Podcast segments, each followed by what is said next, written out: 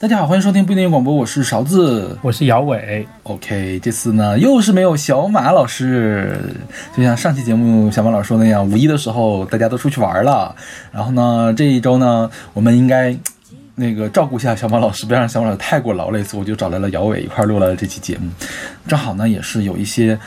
小马小马仙子不会录的主题，我们就选到了。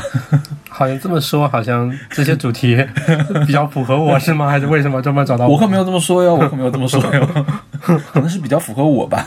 哦，那在开始今今天节目之前呢，首先介绍我们的呃收听方式，我们有一个。我们先说什么？我们先有微信公众号是吧？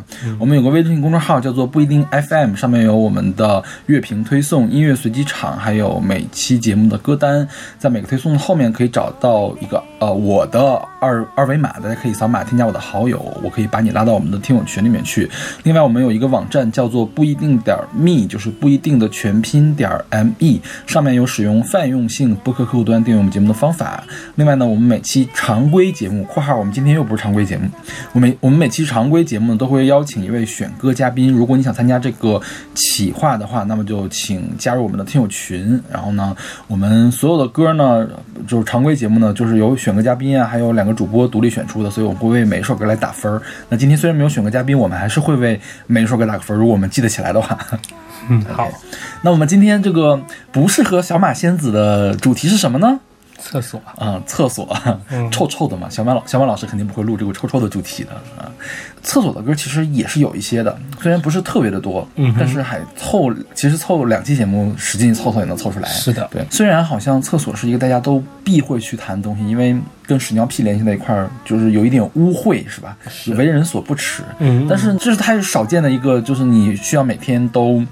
经历的一个事情，需要每天都去去的一个地方，是吧？对，谁能不上厕所呢？是吧？对，你可以一天不吃饭，但是你不能不不撒尿，不不不拉屎，是不是？但是就是这种一个五谷轮回的地方，它恰恰也是咱们一个文明的一个体现。嗯哼，就是以往从农业社会到现在工业社会的一个过渡阶段，以往那个都都是堆肥嘛，它只是一个。农对于农业的一个肥料，大家可能对于它并不是说特别避讳，觉得它是一个肮脏的一个东西，所以大家对于生活中觉得，哎，厕所脏一点乱，大家的接受容忍度会比较高。但随着文明的体现之后呢，大家对于这种粪便的这种污秽啊、洁净的观念就开始变进行变化，其中大家的一个个人的自我意识也会变进行改变，然后。文明的那个观念也是开始改变。那我们今天第一首歌还是给大家选一个最最有名也最最平易近人的跟厕所相关的歌啊！我我我看了一下我们的歌单，我觉得这个也是我们这期节目里面唯一一个能在榜单上出现的歌。我记得那年的公信榜的年终榜第一百名刚好是这首歌。嗯嗯啊，这首歌是来自植村花菜的。厕所的神明选自他二零一零年的专辑，我啊一个 EP 叫我的碎片。嗯啊，这个植村花菜是早就出道了，他二零零五年的时候就发行了他的第一张单曲，应该是，但他为全世界所知，然后在日本大火特火，就是凭借他二零一零年的这首单曲叫做《厕所的神明》啊，日文叫什么 Toilet no Kamisama 啊，他们那个。厕所就用的是英文那个 toilet 的那个发音，toilet 是吧？OK 是 toilet no kamisama 啊。然后这个歌是一个特别特别真诚的一首歌，嗯，它是一首叙事诗的感觉。就是在录这期节目之前，我压根就没有注意这首歌居然长达七八分钟啊啊！因为当时总觉得它好像很快就能听完的一首歌，就没有意识到它居然有这么长。这也可见它确实是。平易近人，加上他的音乐，虽然编曲没有那么繁复，但是依然可以打动得你，让你忘记了时间。因为我们一般一首歌都是三四分钟一首歌嘛，它有七八分钟，还是蛮长的一首歌了。那他这个歌讲的是什么呢？就是说，应该是根据他个人的经历改编的。他小的时候就跟他的祖母一起生活，然后年小的时候呢，跟祖母非常的亲昵呀，或者什么祖母带他去吃什么鸭肉面呀，或者怎么样的。嗯嗯，然后呢？祖母让他干的事情，他都很愿意干，就唯独不愿去打扫厕所。然后这个时候，祖母就会跟他说：“说你要去打扫厕所哟，厕所里面是有神明的，你把厕所打扫的干净，你将来就会像厕所里面这个美丽的神明那么美丽。”对。然后呢，这个也是他副歌不断重复的那一段歌词。主歌呢，他就不断的记述小的时候跟祖母关系很好，长大了之后呢，就跟祖母之间有隔阂，比如说有的时候祖母会怎么样把他的磁带给抹掉啊，或者是怎么样的。然后随着他越长大，更加的叛逆，跟父母关系也不好了，跟祖母的关系也没有那么好了，那就跑到东京去生活了。突然有一天接到电话说祖母已经病重，然后就他就让就让他回来，回来之后他就看到躺在病床上的祖母，就已经有两年没有见到他了，但是他就躺在病床上。瘦瘦小小的，很可怜。但是我也就是跟他简单的说了一说，说了一个我回来了，他的姨妈说了一个我回来了嘛，像我小的时候那样说了一个。然后但是呢，也没有聊多久，就说我要走了。第二天早上，祖母就安静的离去了，去世了。嗯，然后呢，就是讲这样的一个感情，最后落点就是说，谢谢你，我的祖母，我还会像过去那样打扫厕所，我要变成一个美丽的人那种。对，就是很温情的一首歌。而且它有一个类似于同名的一部电影。嗯我之前可能在我读高三的时候，这部电影出来，当时可能粗略的看了一下，后来已经也已经忘了。这次我又特意去看了一下他的那种所谓的五分钟解说嗯它会更加的 drama 一点，嗯就会说这个小女孩她同时有两个一个一个姐姐跟一个哥哥，嗯哼。然后他的妈妈就特别讨厌他，然后会对他的便当就什么都很不在意，只给他上面放一颗酸梅。嗯但是他哥哥跟姐姐的便当里面呢，就会比较在意的装饰啊，有很多其他不同的菜样。他觉得他他的妈妈特别不喜欢他，嗯哼。然后后来他就转而去找他的奶奶去收他的祖母去收留他。嗯哼。然后是中间后来的故事发展，其实也类似，就是他的祖母说你要你要获得变得更美啊，你能更更成功啊，主要是要通过扫厕所来成为那一，主要是要求自己，可能也能同时感动厕所里的神明，嗯能让你变得更好。然后这个小女孩渐渐成长，她就成长为了一个歌手，嗯她就开始唱歌，然后就要去闯东京。嗯但是她后来又觉得舍不舍不下这个外婆祖母的话，她又决定说要留在原来小镇。嗯但是他的祖母还是鼓励他冲向大城市，嗯但是他在大城市打拼的过程中，可能渐渐跟家里疏远。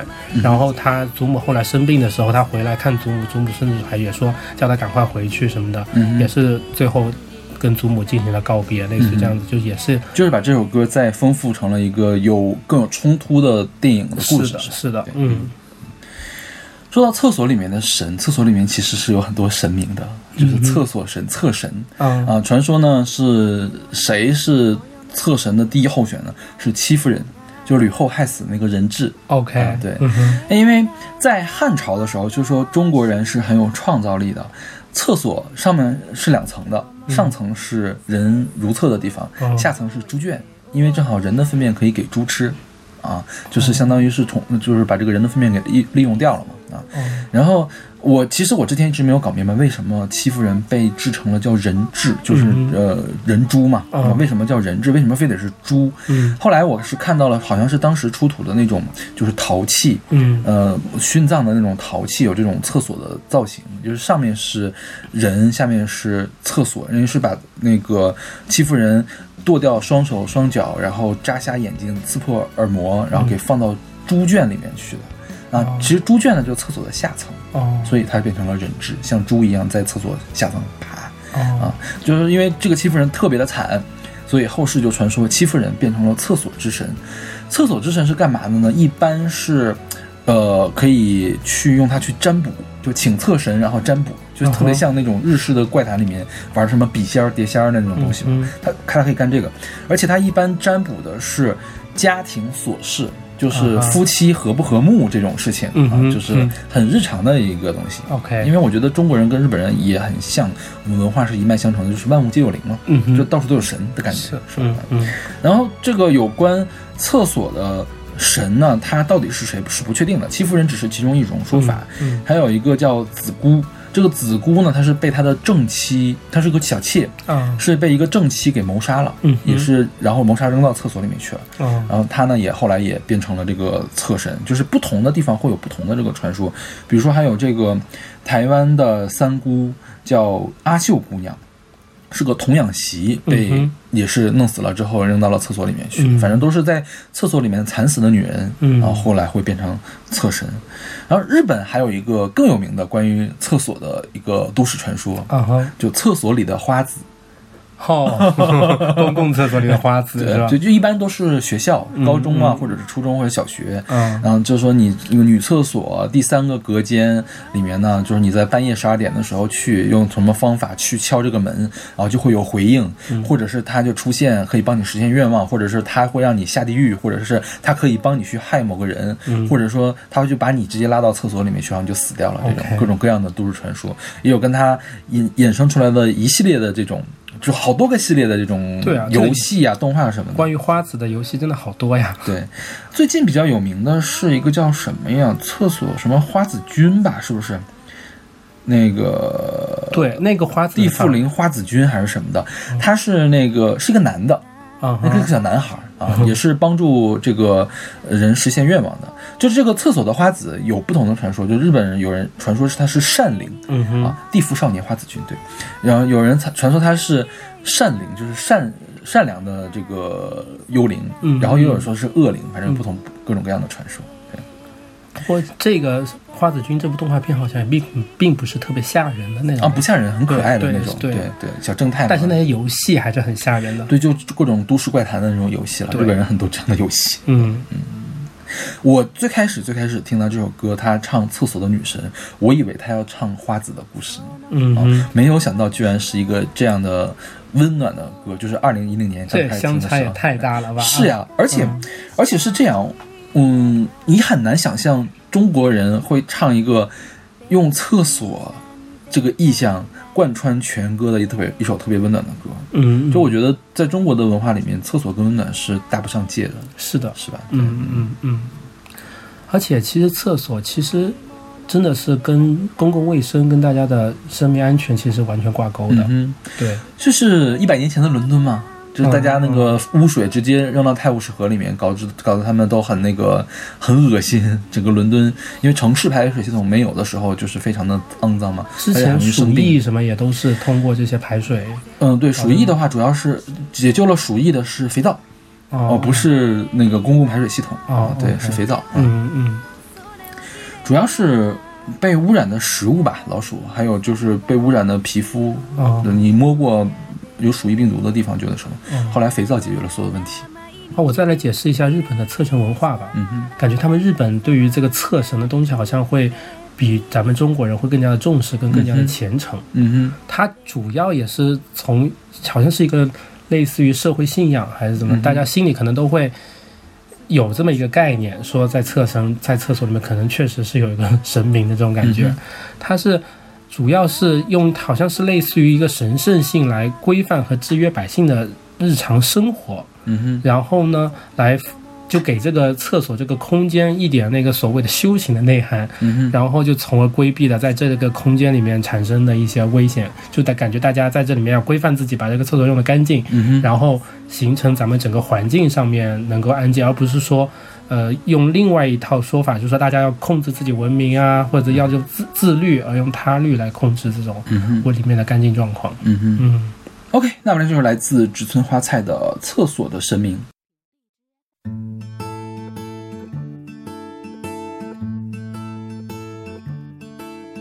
小三の頃からなぜだか おばあちゃんと暮らしてた。実家の隣だったけどおばあちゃんと暮らしてた。毎日お手伝いをして五目並べもした。でもトイレ掃除だけ苦手な私におばあちゃんがこう言った。トイレにはそれはそれは綺麗な女神様がいる。だから毎日綺麗にしたら女神様みたいにべっぴんさんになれるんやで。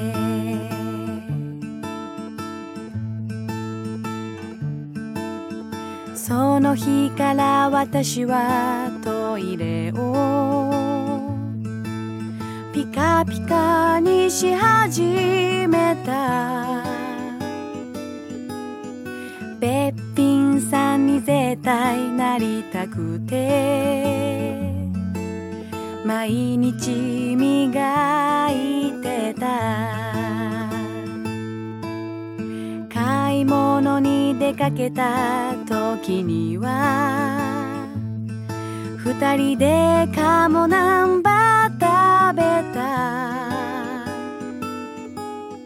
新喜劇録画し損ねたおばあちゃんを泣いて責めたりもした。トイレにはそれはそれは綺麗な女神様がいるんやで。だから毎日したら女神様みたいにべっぴんさんになれるんやで。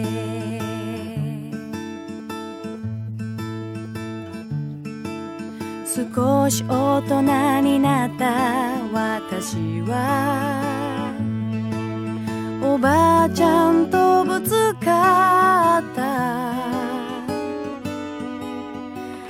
家族ともうまくやれなくて。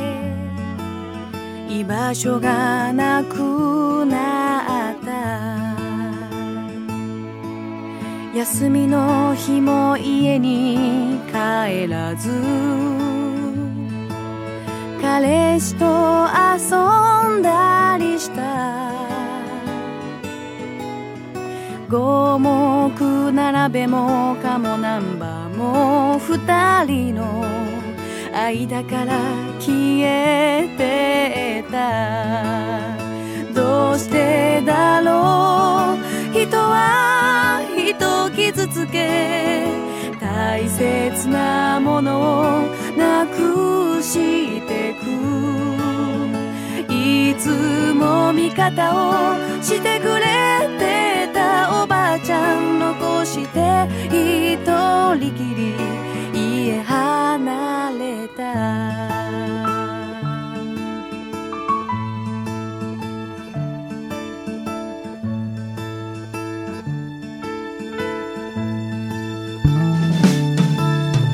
上京して2年が過ぎておばあちゃんが入院したせて細くなってしまった。おばあちゃんに会いに行った。おばあちゃんただいまってわざと。昔みたいに言ってみたけど。ちょっと話しただけだにもう帰りって病室を出された。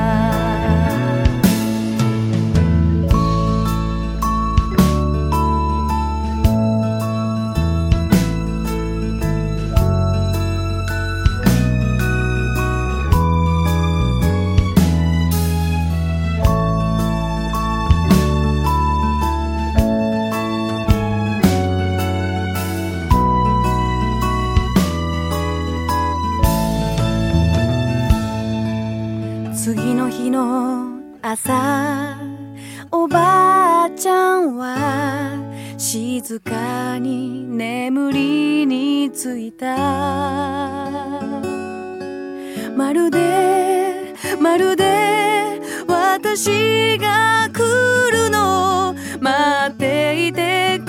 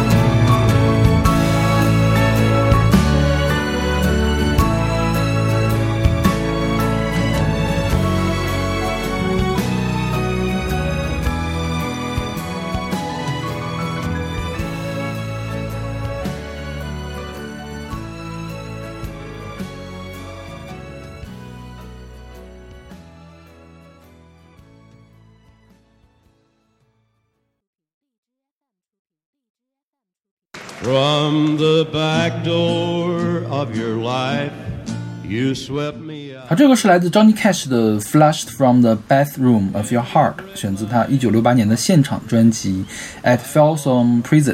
嗯哼，这个是我选的。这个我挺喜欢的，这个我是给 A。嗯哼，嗯这个 Johnny Cash 之前我们好像介绍过哦，是我们唱翻唱的那个专辑那个节目里面，嗯他老年的时候做了很多很多的翻唱专辑。嗯因为他本人是一个唱乡村的，他五四年就出道了。啊唱乡村 rock and roll、rockabilly 的这种，还有什么布鲁斯民谣、福音音乐这种老式音乐的。嗯然后他在九十年代出了一系列翻唱各种各样歌曲的专辑，嗯包括他翻唱了九寸钉的歌。啊、啊哈九寸钉是一个摇滚的团嘛，很重的摇滚的团。嗯他翻唱了九寸钉的歌，然后还挺好的啊，嗯对啊，就是呃很早就出名的一个人。你听他是呃很深沉、很平和的这种男中音的感觉。嗯是这首歌讲的什么？这首歌是 "Flashed from the bathroom of your heart"，就是我嗯就像被你的从你的心里的厕所冲走一样的这种状态。对，就是你不爱我了。对这种感觉是吧嗯？他的每一句话都在讲这件这对件事，情。用各种比较新奇的一种那种比喻吧，还是怎么样的一个说法。你看他说是你把我从你生命的后门推了出去，然后我从你爱情的餐桌上被甩开了，嗯然后是什么？最后我被你我被冲进了你心中的下水道。对，就是这种，就是大家可以听一下，因为这是个现场专辑嘛，他唱的美，就这他唱一唱，后面就会有人哄堂大笑的感觉。是的是的因为他歌词确实很搞笑。这个 Johnny Cash 是一个挺有趣的人，他在七十年代之后啊，就但是这个是比较早的专辑，就是六十年代的那个摇滚专辑嘛，现场专辑。他在七十年代之后给自己打造了一个形象，叫做黑衣人 Man in Black，OK 就永远是穿一身黑。嗯哼然后他因为他的人生也很传奇，所以他去世了之后有一个电影叫做《Walk the Line》与歌同行，他是拿到了第七十八届奥斯卡金像奖最佳女主角。这个拿最佳女主角的那个人饰演律政俏佳人的那个人，嗯叫呃瑞希威瑟斯彭啊。哦其实我也不知道具体是哪个人，你有知道吗这部我没看。？OK，嗯嗯这个专辑很有趣。这个专辑大家听到后面有人在笑在鼓掌，嗯，其实他是在监狱录的。是这个当然还让我挺震撼的。对，真的是在监狱录的。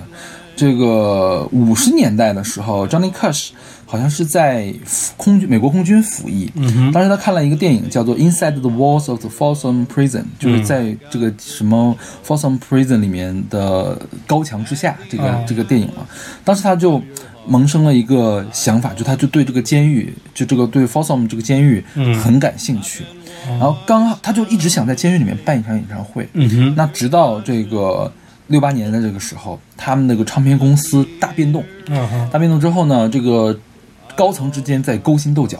嗯他发现啊、我有机会来了，我要开始办这个了。刚好呢，在这之前，Johnny Cash 也因为毒瘾嗯而走入低潮。嗯那他们他们就联系了这个 Folsom 这个监狱，然后去那儿办了一场演唱会，叫做 At the Folsom Prison。当然不是他一个人，嗯他还找了给他做和声的那个 Tennessee Three 那乐队，还有一些其他的这个乐手。呃，说是怕一场这个只办一场的话，录音效果不好嘛，嗯所以他们上午办了一场，下午办了一场，最后用的是上午的这一场的这个录音。啊下午那场，因为这个乐队非常的疲惫，因为一次唱三小时还是连着唱的这种，后来又唱了三个小时，唱到最后就累得不得了了。那好像是下半场那个有两首歌选入了这张现场专辑，其他的歌都是上半场的这个而且观众反应可能也是还是上午会更好一些。是是是，嗯呃，他们这张专辑里面还出了一首这个 Johnny Cash 的畅销单曲，就是叫什么《The Folsom Prison Blues》，是一个即兴演唱的一个作品啊。包括很多歌，他在其他自己的专辑里是没有出现的，像这首歌《Flash from the Bathroom of Your Heart》，他自己的专辑里面都没有收录。呃，可能九十年代的时候又重新翻唱的，但是他第一次出现就是在这张现场专辑里面去。这首歌是一种音乐类型，叫做 Naughty Song，、嗯叫新奇歌曲。啊，它是是，呃，有一些搞怪的，有一个新奇的概念。嗯其实它就是逗乐用的。是的，但是这个逗乐的对象对于这个失恋的这种感觉还真的是很不一样。是是是是，嗯对。他在二三十年代的时候，就是上世纪二三十年代的时候比较流行，这个时候其实已经有点过流行了。哦但是还是要给监狱的人提供一些有趣的事情。而且他唱唱歌的感觉，他是带着笑唱的，是感觉他在那里逗趣，甚至他自己也会用一些比较嗯俏皮的一些词引申词吧，就比如说“啵”那种。嗯对，然后当时我这里把被他给逗乐了一下，嗯，就是你抛弃了我，我好伤心，但我也没有那么伤心了。然后“啵 ”，OK，那我们听是来自 Johnny Cash 的《Flushed from the Bathroom of Your Heart》。From the back door of your life, you swept me out, dear. In the breadline of your dreams, I lost my place. At the table of your love, I got to brush off. At the Indianapolis of your heart, I lost the race. I've been washed down the sink of your conscience in the theater of your love. I lost my part. And now you say you got me out of your conscience. I've been flushed from the bathroom of your heart. In the garbage disposal of your dreams, I've been ground up, dear. On the river of your plans, I'm up the creek. Up the elevator of your future, I've been shafted. On the calendar of your events, I'm last week. I've been washed down the sink of your conscience in the theater of your love. I lost my part, and now you say you've got me out of your conscience. I've been flushed from the bathroom of your heart.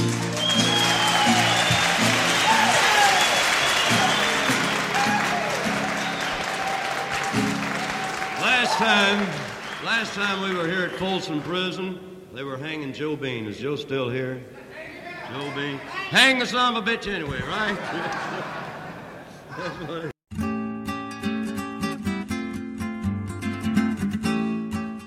好，这首歌是来自九二九乐团的《转角处的厕所》，选自二零零一年的一个合集，叫《美丽之岛，人之岛》。嗯哼，这个歌是姚伟选的，我会给 A。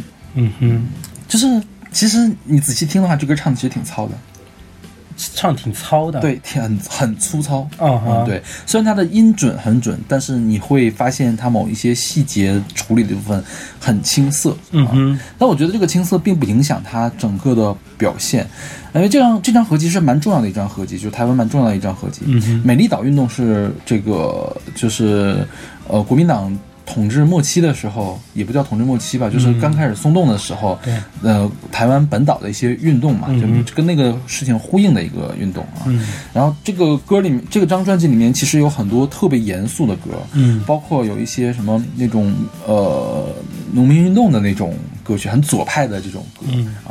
像这首歌是里面其中主题相对比较薄一些的歌，也不能说它轻松的，它比较薄一些。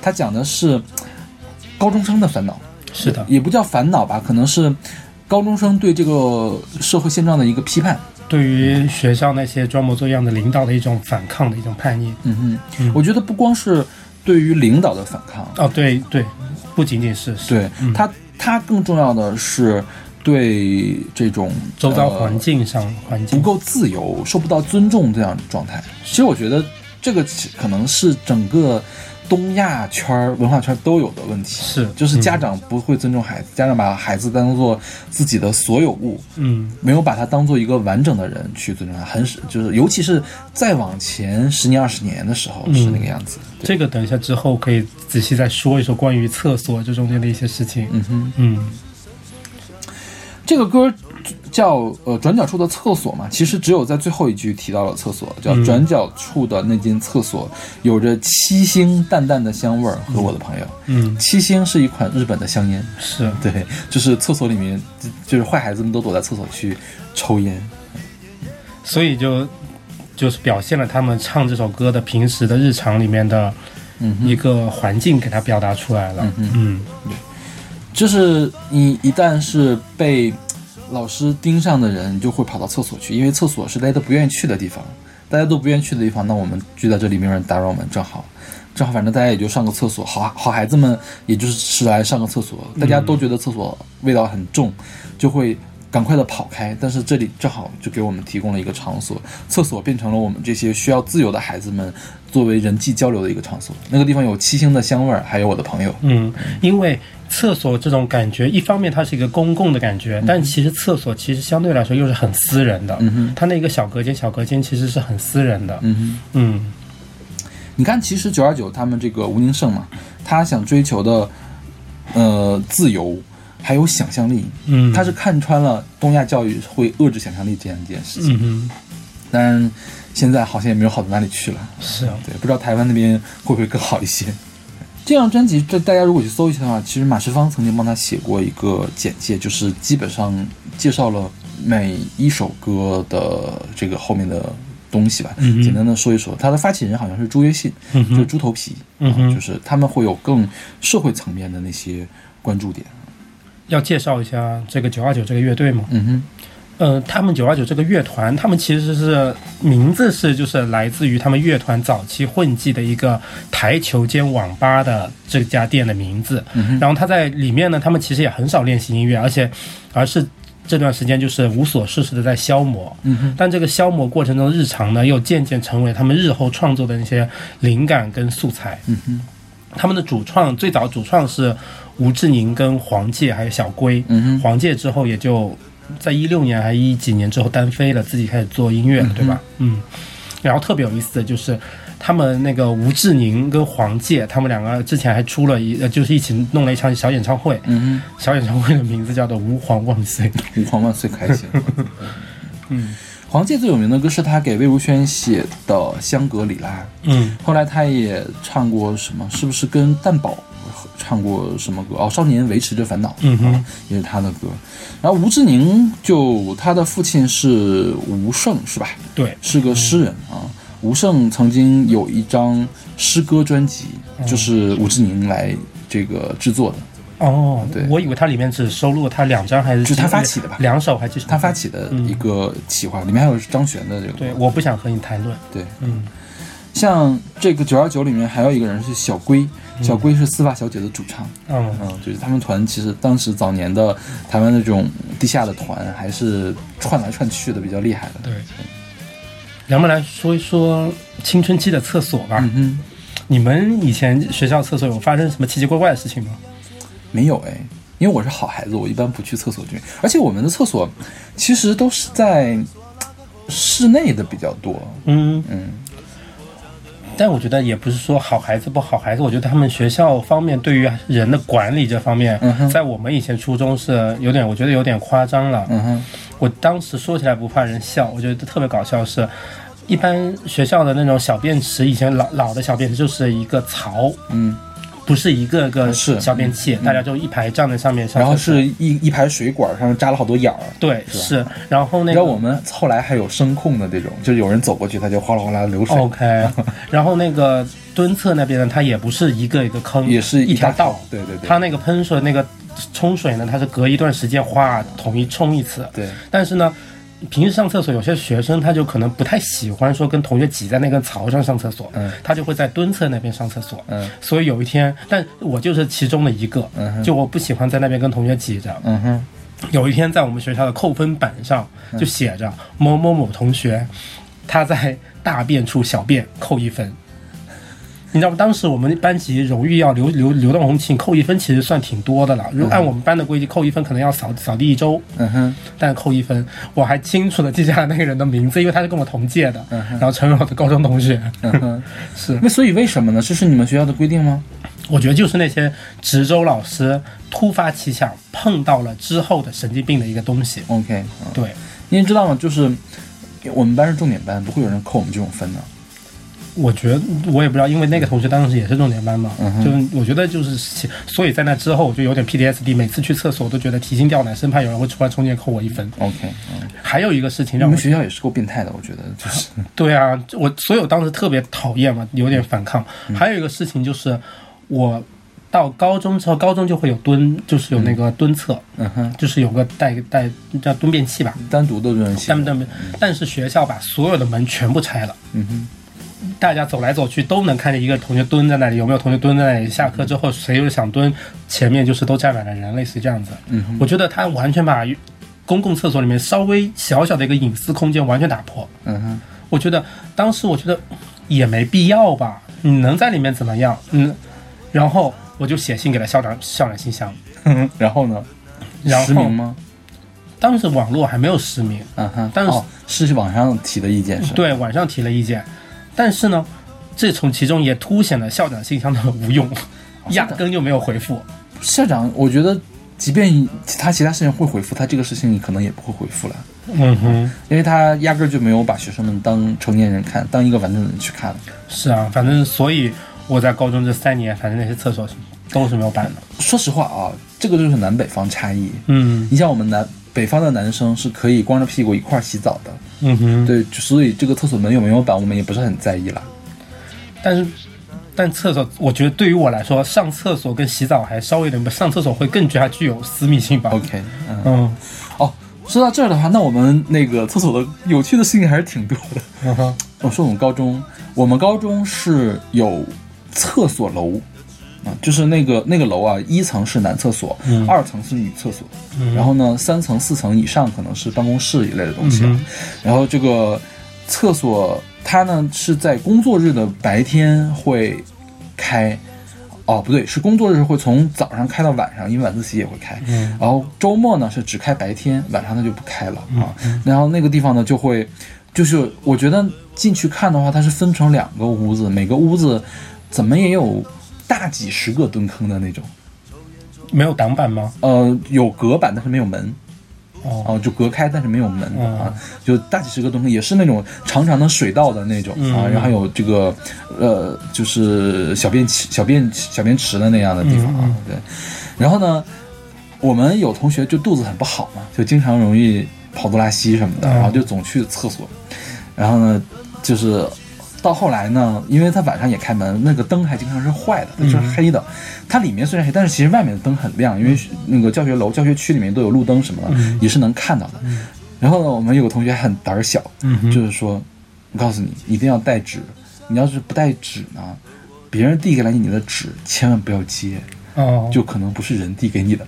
什么呀？我以为说别人递给你的是可能是别人恶作剧，别人用过的呢？不是不是，就是不是人递给你的。嗯然后呢，就是说传说呀，什么什么哪级哪一级，我们是零三级入职嘛，或九九年九几年的时候啊，嗯就是那个隔壁，或者说你也不要，或者别人管你要纸，你也不要给他。嗯，就是说呢，好像是有一次管，就有人去上厕所嘛，然后隔壁就有人管他要纸，然后他递给他了，嗯递给他说谢谢你，然后过一会儿说。我把纸还给你吧，我这儿又发现了新的纸。然后呢，他一抬头看，满天往下飘卫生纸，就是我们会有这种都市传说、鬼故事、都市传说。然后，自从这个都市传说传出来之后呢，我我我没有印象了，可能我们班有同学就是专门去吓唬这个经常上厕所这个去给他递往上撒纸去。天哪！讲厕所真的是吓人哦。对啊，厕厕因为因为一旦没有人，你想那么大的空间里面，嗯就还是挺吓人的。然后还有什么？我们初中的厕所也是在室内的，但是它是像正常的写字楼那种，就每个层有有一男一女这个两个厕所嘛。嗯那、由于在夏天的时候，它那个窗户会开，嗯，然后是开着灯，它的灯常亮，一晚上都亮，嗯所以会招很多蛾子。哦，那个蛾子恐怖到什么地步呢？满墙就小便小便池前面是墙嘛，满墙都是蛾子。OK，就非常的恐怖。就是那夏天的时候，一般我就不去那儿上厕所，嗯哼，因为实在是太吓人了你刚刚说室内的厕所，啊哈。室外的厕所，只是说这个厕所在另外一栋楼另建了一个小厕所，还是它就是一个露天的一个厕所？就在楼里的厕所嗯啊，没有露天的厕所了，我们没有露天的厕所。，OK 啊 OK，对嗯啊，我们高中也有那个旱厕了，嗯但是也不是露天的。，OK OK，哎呀，怎么说了这么多？在在一首这么好听的歌的地方，说了这么肮脏、恶心的事情。我说的还是反抗我的那种 反抗高中厕所的东西。因为其实我们当时也没遇到什么需要反抗的事情，一般也不会在厕所里反抗。回到这首歌啊，嗯哼，我觉得这首歌还是很轻松的，嗯哼，而且它背后的那个吉他特别的清新。嗯哼，就木吉他摇滚。嗯然后我觉得它最有趣的地方是某一些词句用了失真处理。啊，它那个失真，你第一次听的时候会吓一跳，我说干嘛呢？这个是，它它有几个有几个字啊，一个是，呃，反正我就是你们心中的鸡掰学生。那鸡掰学生用了这个非常强烈的失真处理。嗯然后后面还有一个是，呃，缕缕青烟带着疯狂想象，自由的飞翔，自由的飞翔用了这个这个失真的处理。嗯嗯。OK，我们来听这首来自九二九乐团的《转角处的厕所》。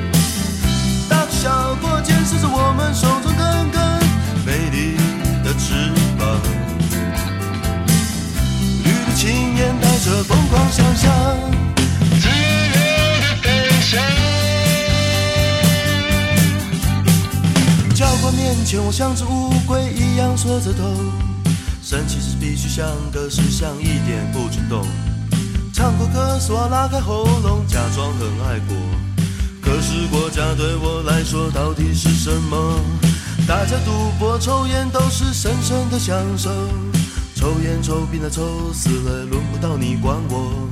不屑一钱，道貌岸然，晚上跑去喝花酒。老师，你们这些行为我都没再说，我只要自由和尊重。为何你们一点也不给我？你们也从不想去懂。我们满脑子奇思妙想和感动，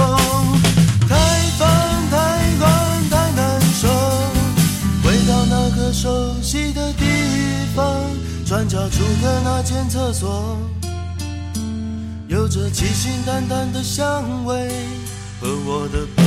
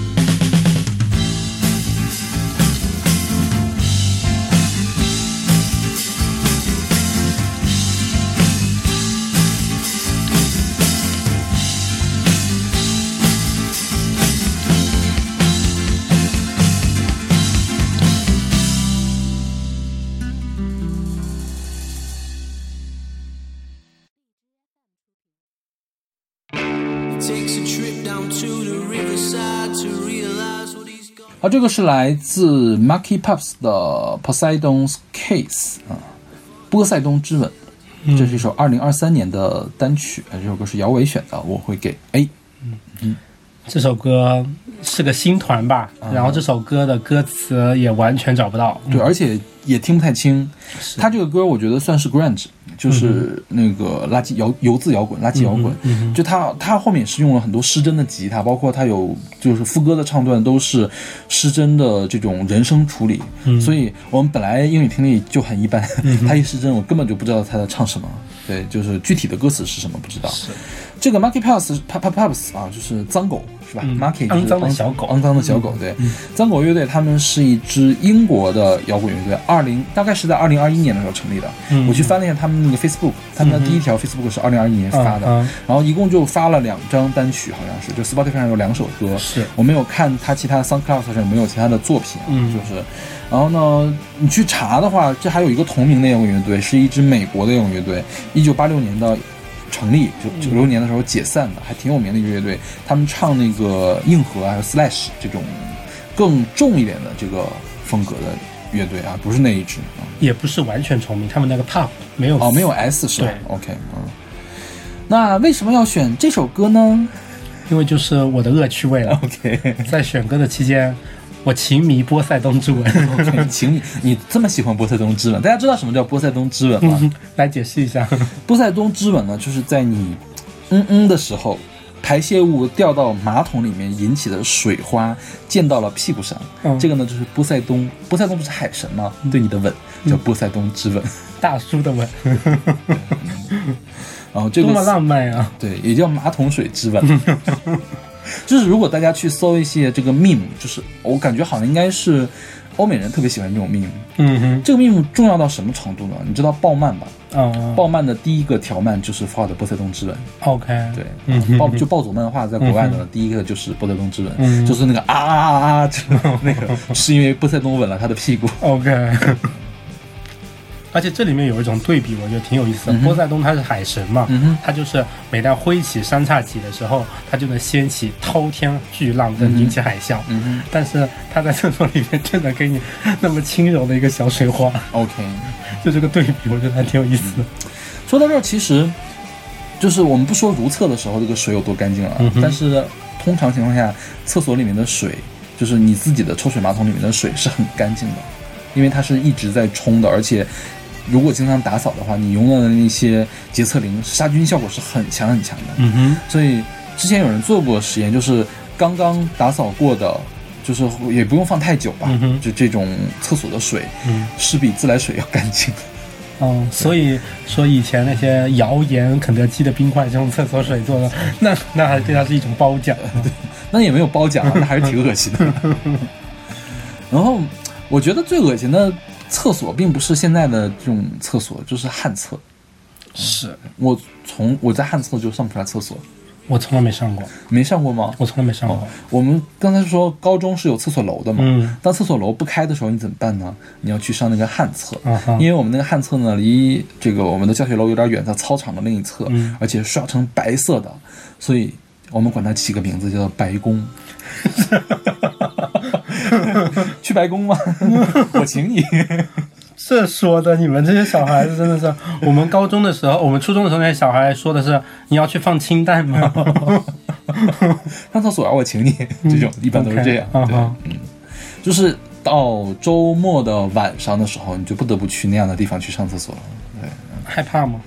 你不是害怕，就是觉得挺脏的，因为确实是它那化粪池在下面嘛，嗯。味道很重，嗯哼，而且你得这个化粪池要经常的清理才可以，嗯，因为有的时候会有东西堆出来，哦，会冒尖儿冒出来。有我不知道就是他们，冬天的时候是会对，就是东北，东北的话，就是真的是会冒尖儿冒出来，嗯就是你无论你是大便还是小便，都会冒尖儿冒出来。小便都能冒尖儿，就是它就会冻上你，就是你你一直往一个地方浇水，它那个水不就鼓起来吗？成为尖儿出来，天哪！就是很恶心，你知道吗？我是夏天的时候就更恶心了，你知道吗？嗯因为它是开放的那种嗯化粪池。我是零七年的时候跟我姑姑回我奶奶老家，嗯他们我奶奶老家在那田旁边，就是有个旱厕，因为他们以前就没有，那时候他们老家还没有造那个抽水马桶，嗯哼。然后我姑姑先进去了，嗯进去了之后，姑姑说出来了，她说她不可以，然后她顺便还跟我描述了一下，因为当时她就说姚伟你就别进去了，然后她是跟我说，她说你知道吗？那那里面就两块板，嗯，底下面是一个桶，嗯。然后那就是一个你还有桶呢，居然对啊，那底下是个桶啊，桶要装那些东西嘛。哦然后它的顶上就有个顶嘛，嗯有个有个木头顶。嗯他说上面都是蜘蛛。嗯他说你想象一下，自己蹲在那里，上面如果掉下来一颗肥蜘蛛，你一害怕 你就往下掉，你就不会去想象那个的。然后后来我们就回到，就是我奶奶的那个弟弟家，然后他们家是有那种另外那种尿桶，就挺很大的硕大那种尿桶。其实是这样，就是看你没在农村待过。嗯。像我奶奶他们家的厕所都是旱厕，旱厕每家都有一个，嗯哼，然后它是拿木板儿搭的，嗯哼。然后木板儿呢，它有个楼梯可以走上去，嗯哼。那下面就直接就是一个坑，没有任何桶，哦。然后回头就把它铲走，就是当沤起来当做那个农家肥了，相当于是。OK，然后那个木板儿就是吱悠悠的那种，然后冬天就会冻起来嘛，嗯哼。夏天全是蚊子，对呀、你如果像没有桶的话，确实还是哦，对，它就会流出去，对，就会淌出去对啊。旁边是田吗？旁边反正旁边就是农田，哦就倒也哦 OK 了，反正是它可能会嗯稍微挖一个小坑。像我们小学的那个旱厕呢，它是有个水泥砌起来的化粪池。啊，然后到时候会有车专门把它拉走。啊，对，像北京啊，我不知道北京是怎么样，反正我们高中不是有旱厕嘛，嗯我们高中那个厕所楼下面也有化粪池，需要抽粪车把它抽走。嗯哼，我觉得北京的抽粪车都很干净，就是其实你，因为我上下班的时候会路过，就是那个卫生站一类的地方，它那会停着一辆抽粪车，嗯你就完全闻不到味道的。这个我们 我们我们那个，我想想，我高中阶段起码碰到过三四次抽风车来吧。嗯那抽风车一来，你知道那个味道。我们我们那个教室在一楼，然后旁边就是厕所，但平时是没有味儿的，嗯哼就是即便夏天开窗户，其实也没有味儿。嗯哼但抽风车来了，那个味道就是 你无法想象的味道，知道吗？抽风车抽的久吗就就那一上午都会有味儿啊。？OK，哦，还好食堂离得很远。我被你这么一说，我忽然想起，就是我们学校在某一年的春天，不知道是因为就是下大水还是怎么样，反正我们教学楼底下的，就我们那个校区其实是新的校区来了，是吗不是，就感觉有些东西脏东西淌到街上来了。？OK，不知道是它里面就出现问题了，反正那有那有一两天，就反正让让我当时印象挺深刻的。因为今年去年疫情的时候，不是有的地方也是就是号召大家少上厕所嘛，嗯因为化粪池要冒出来了。因为没哦，就没有人抽是吧？对，就是有的地方化粪池它不是直接排的嘛，不能直接排嘛，哦它都要抽走要处理一下的。对，也是很可怕。是的，就是，这就是比如说买房子，你你买那个旧房子的话，你就需要看他们有没有做过下水改造。嗯哼，因为可能旧房子它的那个下水管都很细，是然后呢，如果一旦堵塞的话，很可能就会爆掉，会在你们家爆掉。而且现在，所以很多人装修也会在自己家的那个厕所里面装一个反回流的一个阀门，哼这样的防止说，呃，哪天水管因为楼上人不通的话，或者因为下雨排水不测的话，楼上的排水会从你家里的马桶里面喷出来。对对对对对对。哎呀，这期真的是挺恶心的，我这小马是没法聊了。我想想，我们厕所还有什么趣事呢？算了，更有趣的事情就更恶心了，就不要说了。OK，那我们听的是来自 Marky Pops 的 Poseidon's Kiss。 Takes a trip down to the riverside to realize what he's got in store for you. You thought the ship had sailed, you'd laughed it off, and you're feeling rough because you're frightened of the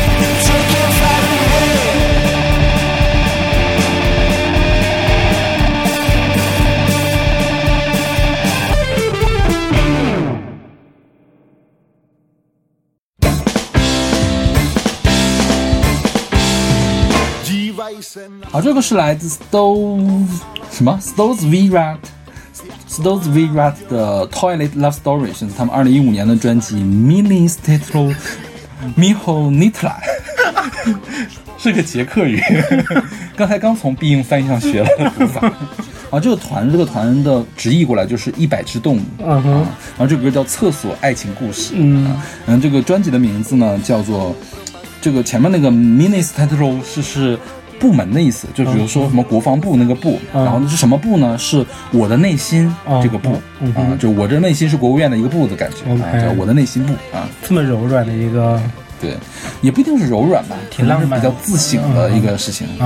我觉得挺理科的，一点都不浪漫。，OK，那这个乐队呢，是一个九零年成立的捷克乐队，它是一个斯卡雷鬼的乐团，它是捷克最受欢迎的斯卡乐队。嗯哼，斯卡是什么？斯卡是呃早年间牙买加本地的音乐跟 R&B、布鲁斯结合起来成的一种音乐。嗯哼斯卡后面才有雷鬼。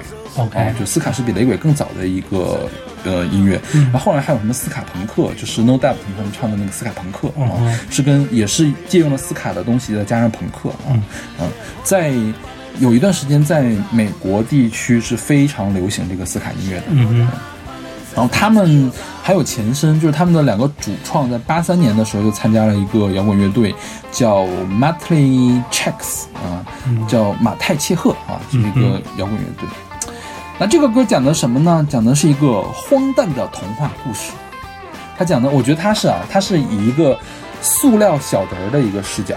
那这个塑料小人儿放在哪儿呢？好像是放在女厕所了。他爱上了女厕所的一个人，还是另外一个塑料小的。嗯哼，然后呢，他就想表达表达爱，他就追上去，他就从厕所的窗户上掉下来了。嗯哼这样，虽然我身处非常那个黑暗的战场，在寒冷的夜里，你是我的曙光，即使周围的世界非常的恶臭，嗯你是我的光明，我要与命运抗争，即使周围世界让我们感到恶心啊，就是讲，就是设定了一个，呃，很怎么说呢？很难对抗的一个环境，很污秽的一个环境，就是厕所，很艰难的一个环境。嗯然后用这个环境来衬托他的爱情。是他要跟他进行一个对抗，去追求另外一方。你看，日本人是厕所心情故事，嗯这个捷克人是厕所爱情故事。我觉得在中国都不太可能发生。就我们的文化真的是好抵触厕所呀，是，挺难的。嗯就是你说你在你在厕所里表达对一个女性的爱，我觉得这是一个变态，你不觉得吗？或者有没有一些摇滚乐队说自己在厕所里吸烟，然后想着某一个姑娘？那倒是有可能啊，但是直接就是我是一个塑料小人，喜欢上一个从女厕所出来的一个女孩，嗯，这个有点恶心，我觉得有点儿。哎，那个古奇润一郎的那个《英译礼赞》，好像他为什么开始写《英译礼赞》？他好像就是在蹲厕所的时候，发现了厕所一些阴翳的一些角落，他觉得特别美，然后才写了那本书的，好像是。嗯嗯然后这个不是很荒诞的童话故事吗？斯卡就很适合这种。呃，主题，因为它又荒诞又童话又开心嘛。斯卡音乐有一个特点，就是永远没有是难过的斯卡音乐。嗯，斯卡就很适合跳舞，是、就是很开心。所以这首歌也就感觉是特别的，嗯，就你能听到轻松，对你听他的那个布鲁斯的那个节奏，等等等等等等等，就是摆来摆去的，感觉他就是可以在舞厅里面跳，或者酒吧、清酒吧，对，大家在那儿跳舞都是可以的。嗯嗯，其实比较轻松的一首歌。嗯 OK，那我们听这首来自 Slows We Rat 的 Toilet Love Story。Dívají se na sebe, on ale netuší, jak to má udělat, jak se k ní dostane. Chtěl by ji obejmout, je v tom až po uši. Plastovej panáček ze dveří na pánek. Plastovej panáček ze dveří na pánek. je za tou propastí přes chodbu naproti vší silou zabírá rukama, nohama, aby se odlepil, celý se zapotil. Chce za svou panenkou ze dveří na dámách, chce za svou panenkou ze dveří na dámách. Mrazivý noci si moje svítání, i když se kolem nás ohavně zavání, si moje světlo, chci se brát s osudem, i když svět kolem nás zvedá nám žaludek. Pak se to povedlo, utrh se ze dveří, vazil se po dlažkách, vsadil na náhodu a když ho někdo zved, na chvíli uvěřil, že hodně panence z dámského zákonu. Že hodně panence z dámského zákonu.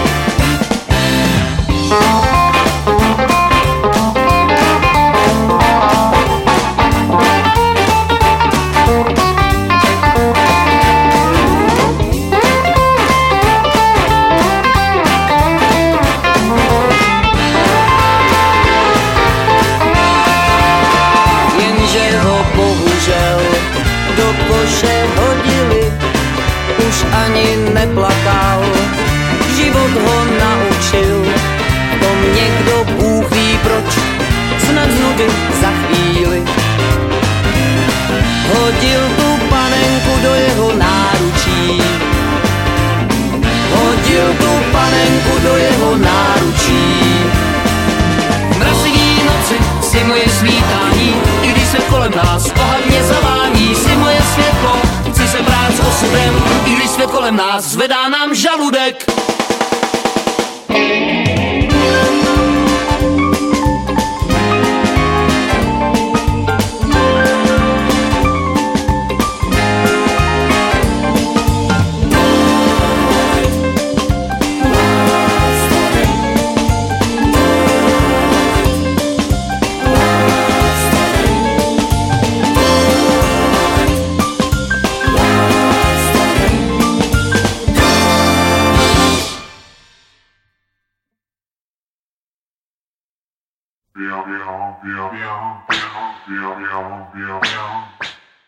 好，这首、歌是来自高桥幸宏的《Plavdo Toileto Toileto Attendant》呃，Attendant，嗯，Proud Toilet Attendant，骄傲的厕所管理员，厕所维修工，嗯哼，对啊，这是高桥幸宏主演的一部电影叫《四月之余》的呃插曲、啊，一个配乐，啊，这个也是，这个曲子当然也是高桥幸宏做的，很有 YMO 的那种感觉，是吧？啊很漂亮的电影海报，对，就是很漂亮的电影海报上的字体，然后音乐也很漂亮，但是那个剧情就是 是，就是这个这个剧情，剧情没有这个歌搞笑，但是剧情没有搞笑这件事情跟这个歌一样搞笑。啊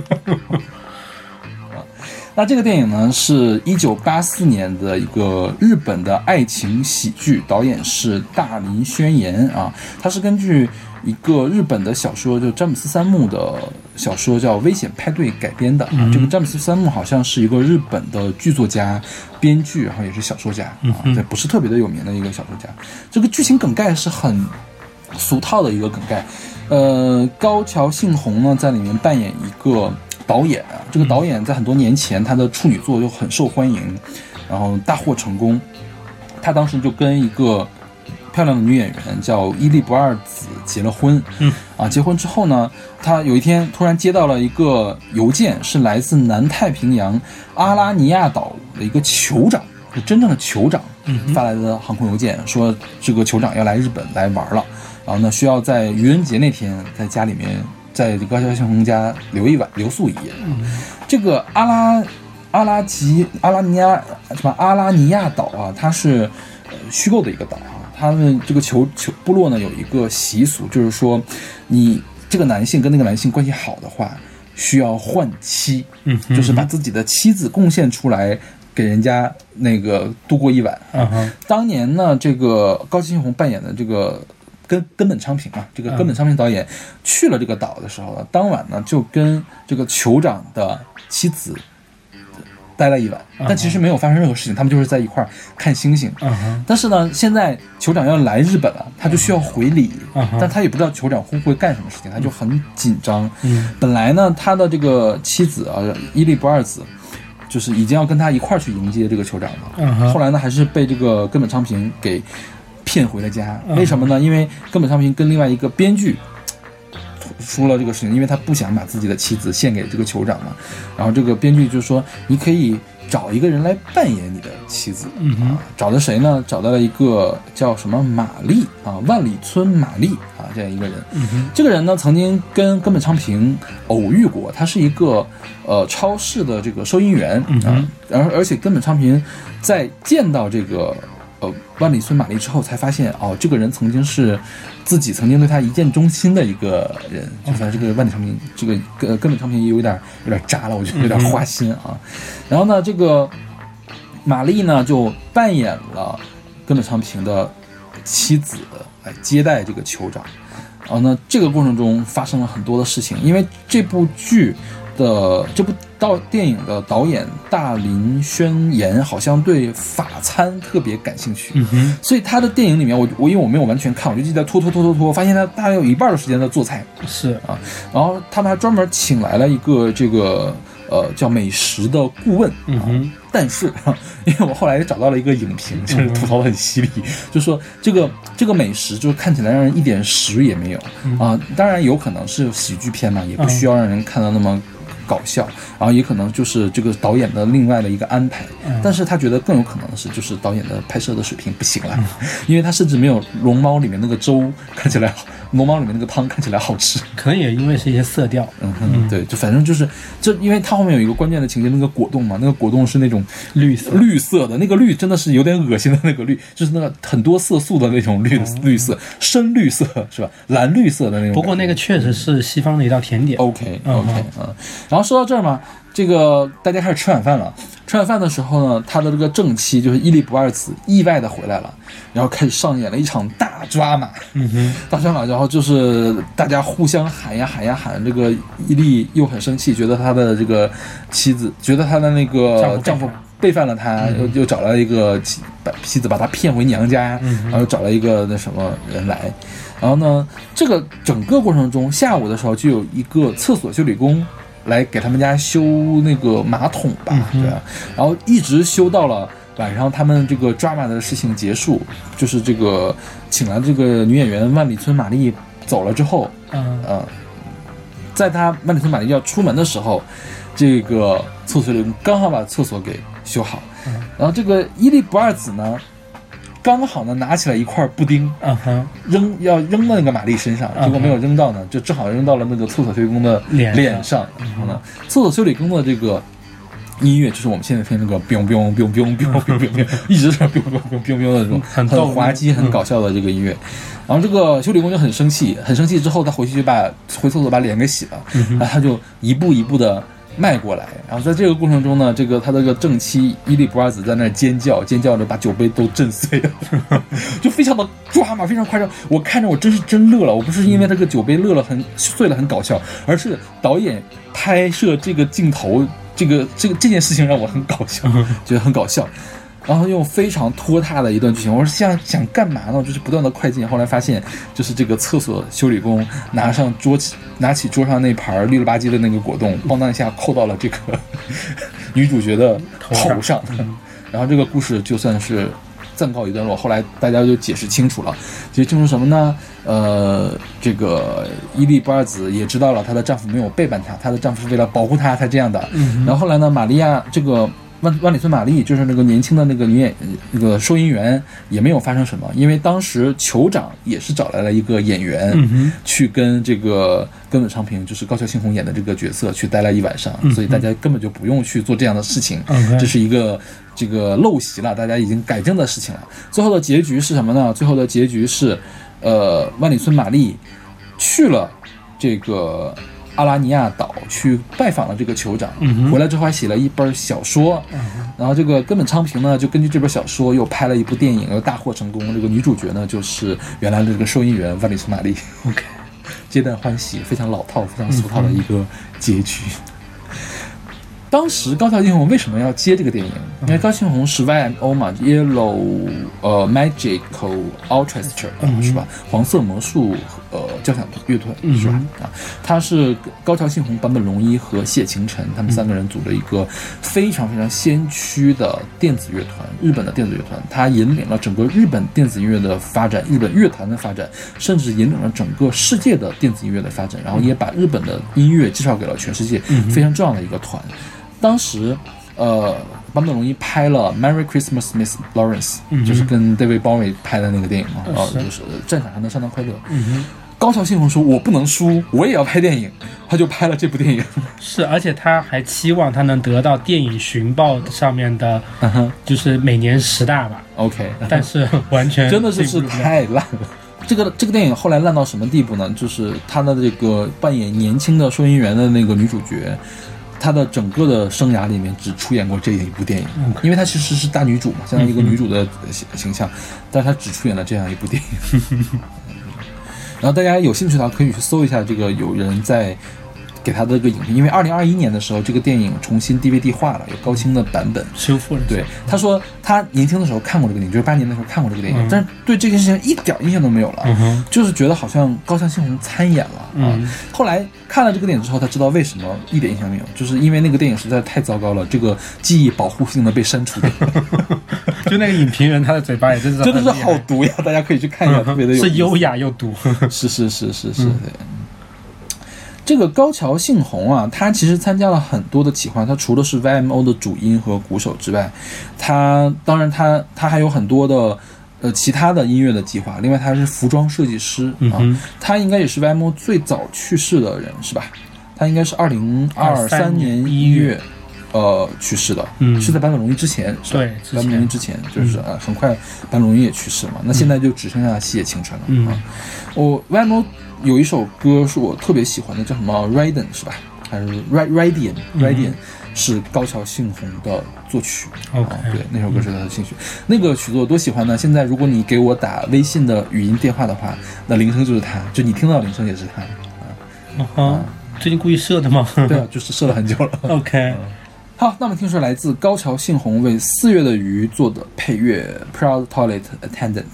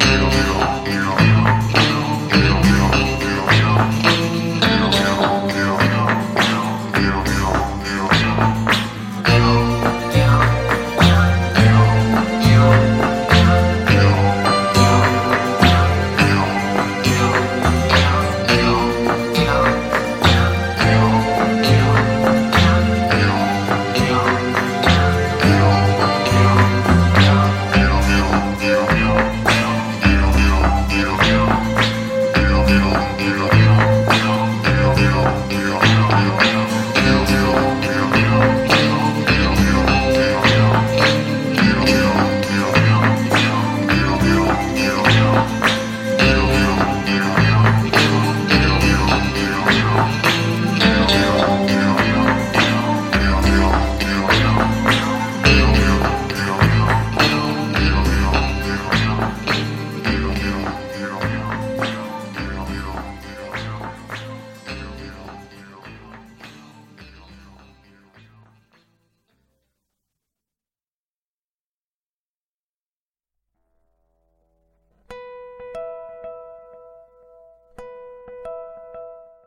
好，这个是来自医师的《宜宾茅厕卡卡头的向阳花》，选自他们二零一四年的专辑《宜宾夜市土窑金曲二》。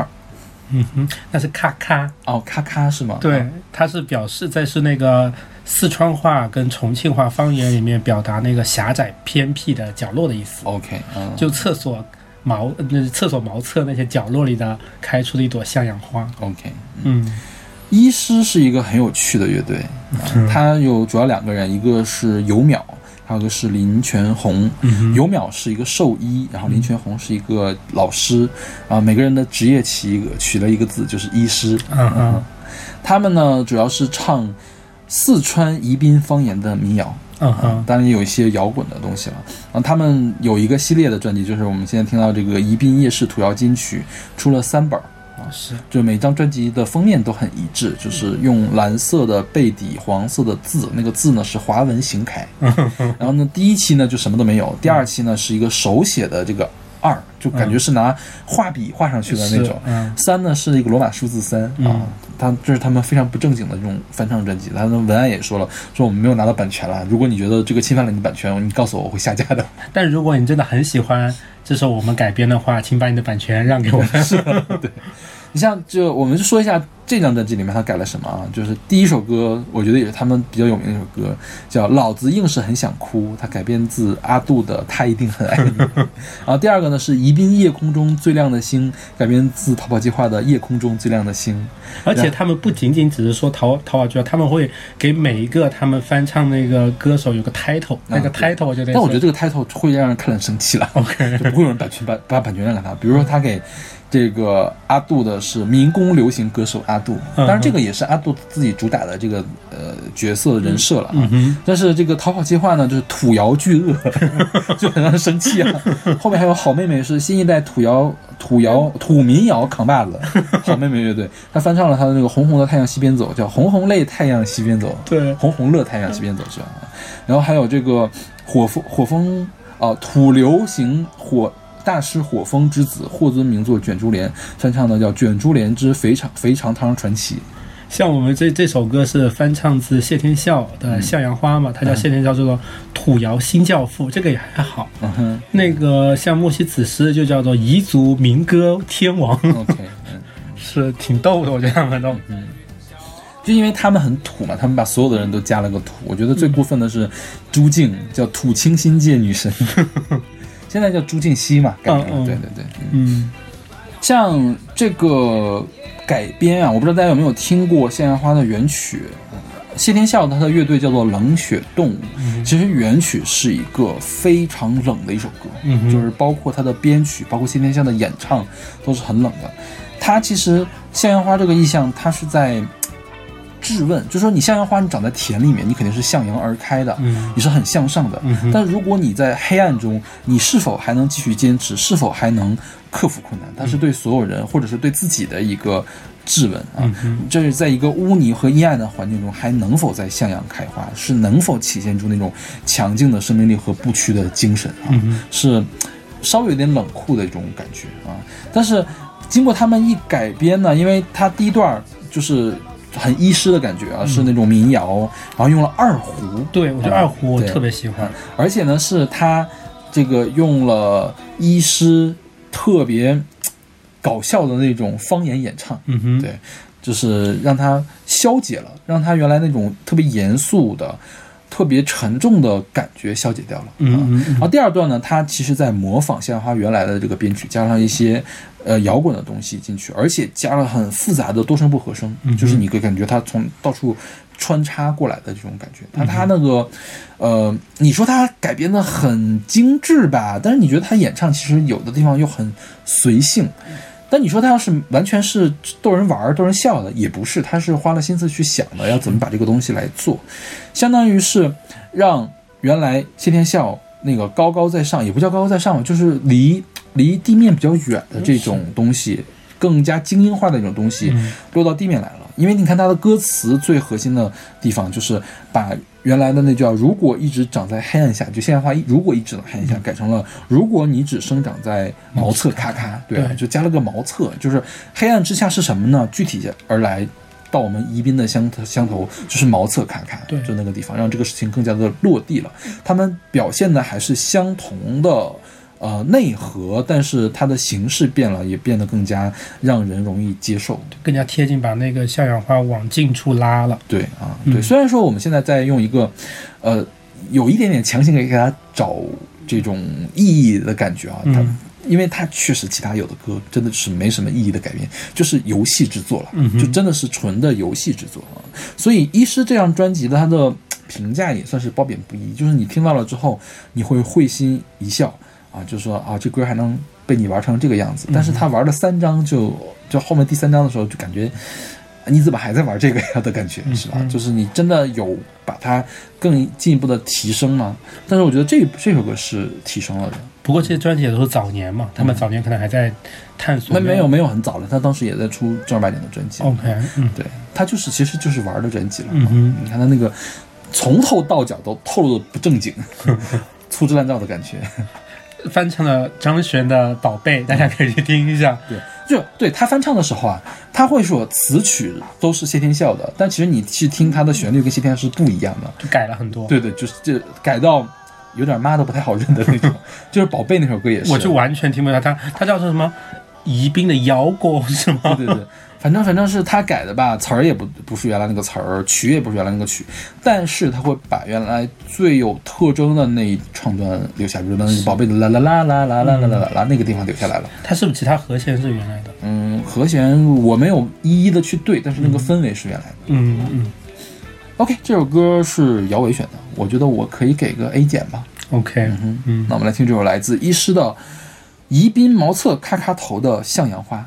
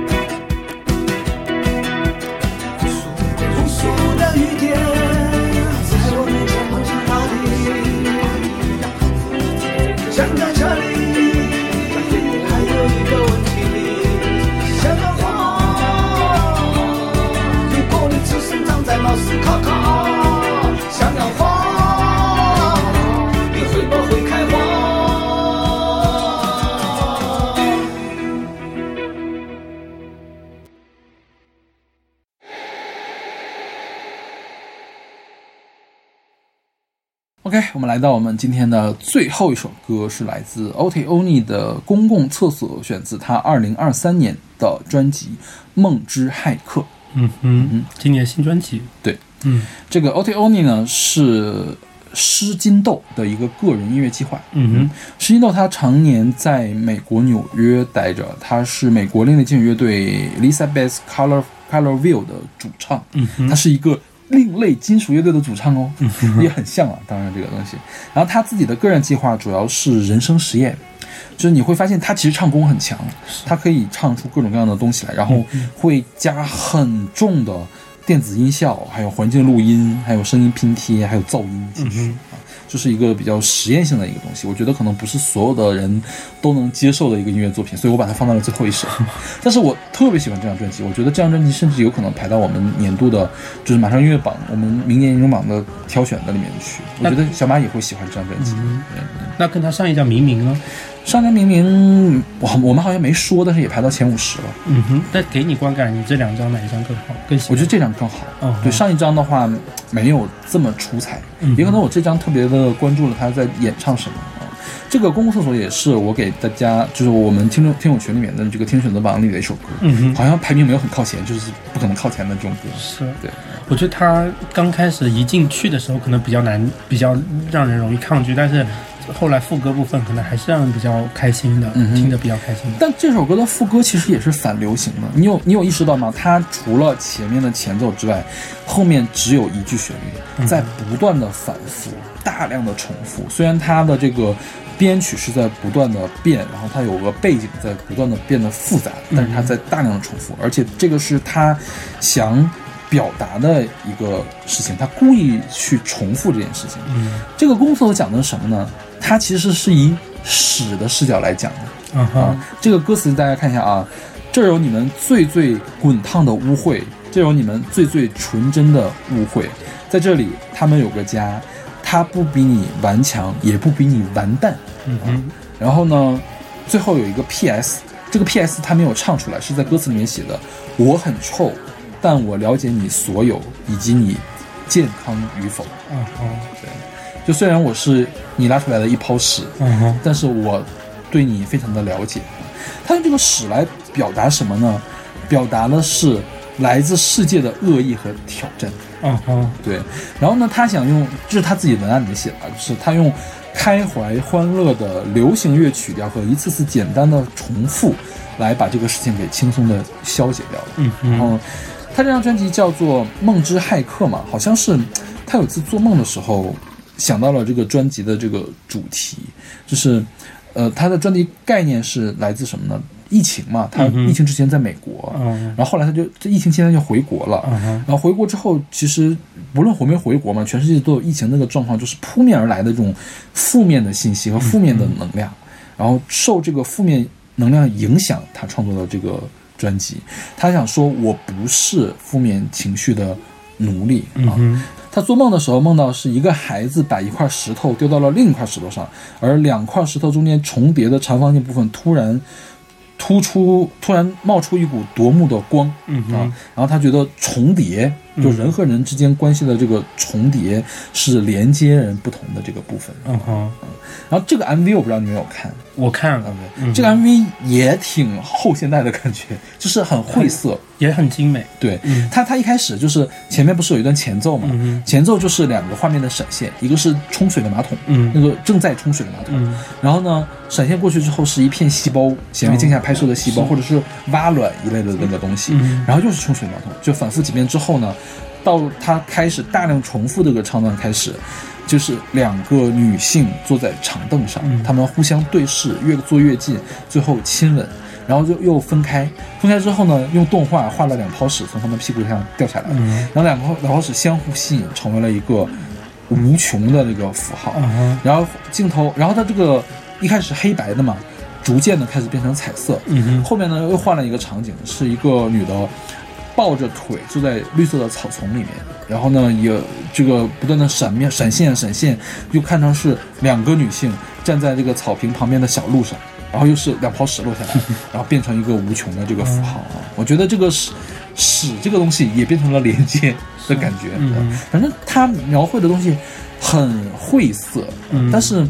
呃，你可你有的时候可以抛开它这个晦涩的东西，去单纯的去体会它这种噪音啊、重复你带来的感官的感官的这个冲击。嗯我觉得它一方面像有一些东西想让你感受到，就是它歌词是想让你感受到的啊，但有一方面他又把他的歌词埋藏的很深。是。首先，他没有很清楚的唱出来。如果你不看歌词，你很可能不知道他在唱什么。对，然后，如果你看了 MV 呢，你很可能还不知道他在唱什么，因为他所有的歌词是拿小篆写的，嗯是小篆还是繁？篆唐代的篆书篆书是。吧对，而且它不是不是普通的小篆，因为它有些写法又像是大篆，就混合起来唐代对，就是反正是这个很难懂的一个字，嗯。就是我看的时候我还是没有看懂是什么。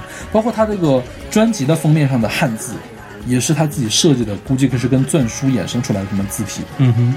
完全看不出来是梦之骇客这几个字。啊对，而且我当时在听的时候，就在我的右耳机右右就是右耳机里，呃，就有一种很微弱的一个女声在低语。嗯我在当时在想，那个女生是不是在唱那个文章最后就是歌词最后那段 PS 内容，但是我根本听不出来。OK，然后瞬间就是那个，就像一个马桶冲水声音，一瞬间就整首歌就结束了就那个 PS 过整个过程很快结束。我想这首歌是在 QQ 音乐上被剪掉一段了吗？后来发现它其实并没有，它上也是一样对，的。很快就顺着那个。对，而且这首歌的开头用一个很宏、相对偏宏大、粗糙的一个失真的一个声音，那个音效，我听起来特别像在呐喊。我就感觉他跟一个另外清亮的一个女生在一个对话的感觉。嗯我感觉在我理解是感觉就是自自我的个体跟更庞大的一个群众之间的一个对话但他们之间可能在对抗一些什么，在对话一些什么，可能是有它的一个意味。嗯嗯我觉得这种音乐的好处就是说，你可以有不同的理解。就像你刚才对话那个，我就没有想到，嗯但我觉得很成立，嗯很很合适的一个想象，相当于是。嗯，不知道大家会不会喜欢？所以你给什么这首歌 A，？OK，嗯，好了，那我们厕所的这一期就结束了。是，也不知道小马仙子会不会做这样的东西了。我们屎尿屁的东西还没有做，道 会有吗？谁知道呢？就是我们跟我们跟小马之前说什么昆虫系列嘛，什么蜘蛛、蟑螂什么的，小马仙子就表示打咩不可以，嗯哼，蜘蛛还好做，蟑螂应该真的不好做吧？也有歌了，哦，苍蝇啊什么的也是有的。嗯哼，OK，那么那我们下期再见。下期再见。